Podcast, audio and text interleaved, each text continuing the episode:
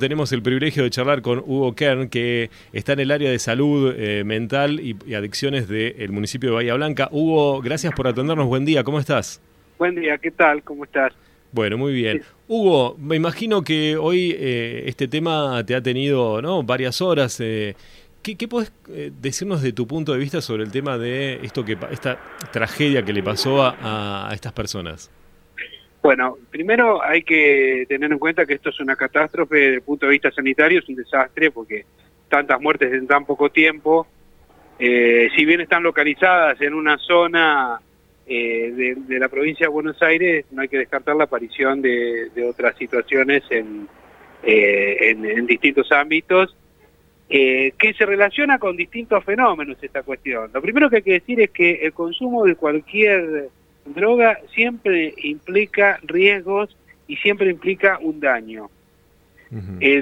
justamente tóxico quiere decir veneno, quiere decir que cualquier sustancia que vos este, consumas va a tener un efecto tóxico y por consiguiente, cuando decimos un, efecto tóxico, estamos diciendo que tiene un efecto eh, malsano para, para el cuerpo, más allá de los justificativos que cada uno tenga para sostener el consumo de determinada sustancia.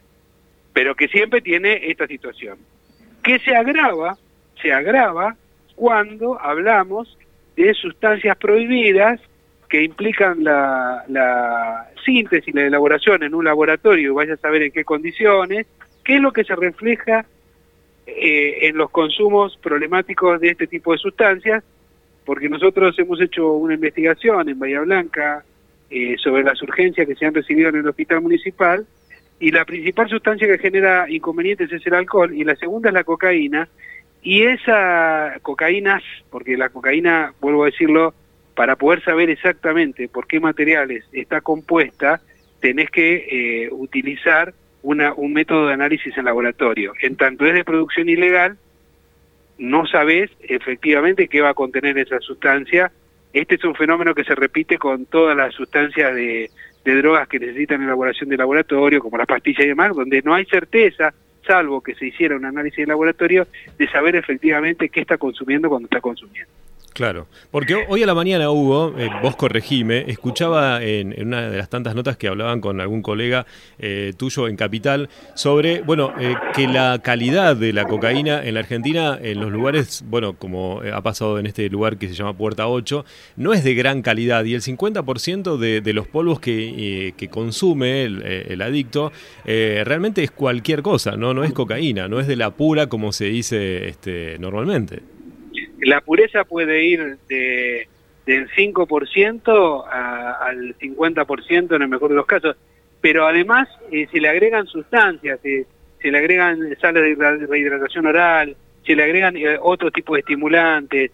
Hay toda una cuestión en el afán de estirar la sustancia para maximizar la ganancia, puede pasar cualquier cosa, porque vos pensás que si ha pasado en Argentina como en el caso de algunos medicamentos adulterados, que no hace mucho tiempo dio eh, se dio la noticia del procesamiento eh, de la adulteración de medicamentos oncológicos en, un momento.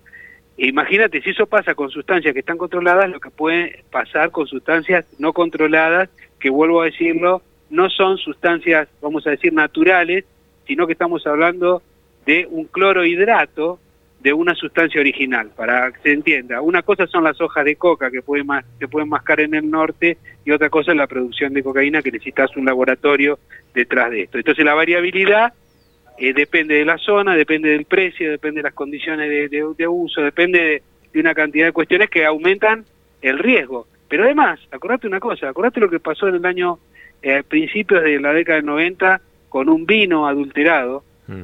que fue en la provincia de San Juan, eh, quedaron, yo no recuerdo mal, eran 4.500 damajuanas, vinos damajuanas, eh, que salieron adulteradas con metanol y que la dosis era mortal, que se detectó cuando se murieron 10, 12 personas, se hizo una campaña de difusión e igualmente murieron muchas más personas porque consumieron igual esas damajuanas que estaban, ¿te acordás? Esas damajuanas que estaban, que creo que murieron alrededor de 40 personas, y con la adulteración del propóleo, también para ese un año después, si no me equivoco, eh, murieron casi 45 personas más las consecuencias neurológicas de las personas que fueron afectadas. Así que hay una historia de las intoxicaciones generadas con el consumo de sustancias tanto legales como ilegales en, nuestro país. Ahora, la situación de la persona que, que padece la adicción es gravísima, ¿no? Porque en este caso lo que se puede ver es, bueno, eh, también la lucha de los padres y los familiares de tener, este, bueno, una venta de, drogas en, el barrio, eh, los familiares que no saben bien qué hacer, cómo trabajar, ¿no? Escuchaba hoy las madres del Paco a la mañana en una nota que decían, bueno, a veces no, no nos quedamos sin fuerza, sin herramientas para llevar adelante. Eh, ¿Qué nos puedes contar o qué le podés contar al oyente sobre eso, Hugo? Claro, y, está bien dicho de esta manera porque la familia no, no puede lo que la sociedad no, no le da. Eh, vos, si te fijás, las edades de, de los muertos en estas circunstancias son edades que van, salvo que hay una persona un poco mayor, pero en general son personas jóvenes, lo que nosotros llamamos adultos emergentes, es decir, personas que están entre los 20 y los 35 años, que eh, están en una situación de vulnerabilidad, que están modificando sus, sus formas de socialización, se han, se ha modificado, o sea, eh, se retrasan los proyectos vitales. Hay una característica del ser joven que no es lo mismo que hace 15 años atrás.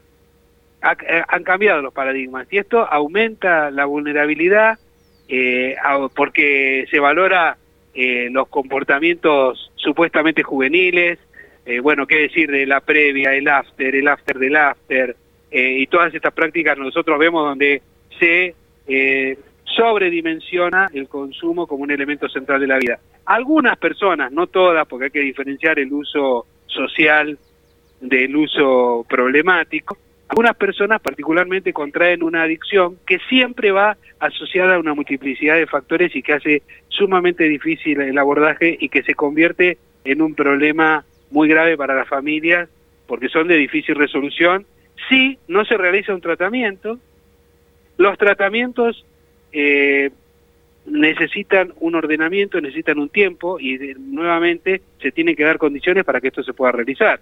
Y esto muchas veces no sucede. Las personas, quiero decirte, por ejemplo, nosotros vemos que las, las personas muchas veces consultan en la guardia o en crisis. Después se le pasó el susto y listo. Eh, vuelven al equilibrio de la vida cotidiana y se vuelven a acordar el otro fin de semana o, fin de semana por medio hasta que esta situación se vuelve crónica, ¿no?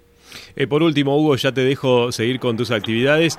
Eh, ¿Es, ¿Es, mito o realidad que el, nivel económico de quien eh, compra las sustancias también lleva a que bueno pueda llegar a consumir estas bajas calidades o, o bueno, no sé, en este caso cocaína adulterada? ¿Es un mito o es una realidad? No, es por un lado es una realidad, pues yo te daba el ejemplo de la adulteración de vino en Damajuana, obviamente eh, los beneficiarios de ese tipo de consumo, del vino en cajita o del vino de ese vino más económico, digamos, está justamente en relación con la calidad, el precio y el mercado de consumo específico. Esto pasa siempre, es decir, eh, en, todo en todos los objetos de consumo aparece esta cuestión de que la variable económica es una variable que, este, que como decía el de Paoli, el roticero, tenía un cartel, dice, el que busca, el que busca precio no encuentra calidad. Decía que hay algo de esto que está incorporado a nuestra cultura que tiene que ver con eso. Lo que no quiere decir que entremos en un proceso de, estigmatizar la pobreza, pero sí aumenta la vulnerabilidad. En general son jóvenes que están eh, con una situación eh, muy conflictiva en la inserción laboral, con proyectos eh, muy en el corto plazo, con dificultades de estructurar proyectos con cierta continuidad, con situaciones familiares complejas, multiproblemáticas. Hay una, una, una cantidad de situaciones que potencian la, el, consumo que está instalado en nuestra sociedad como un eje principal, ¿no?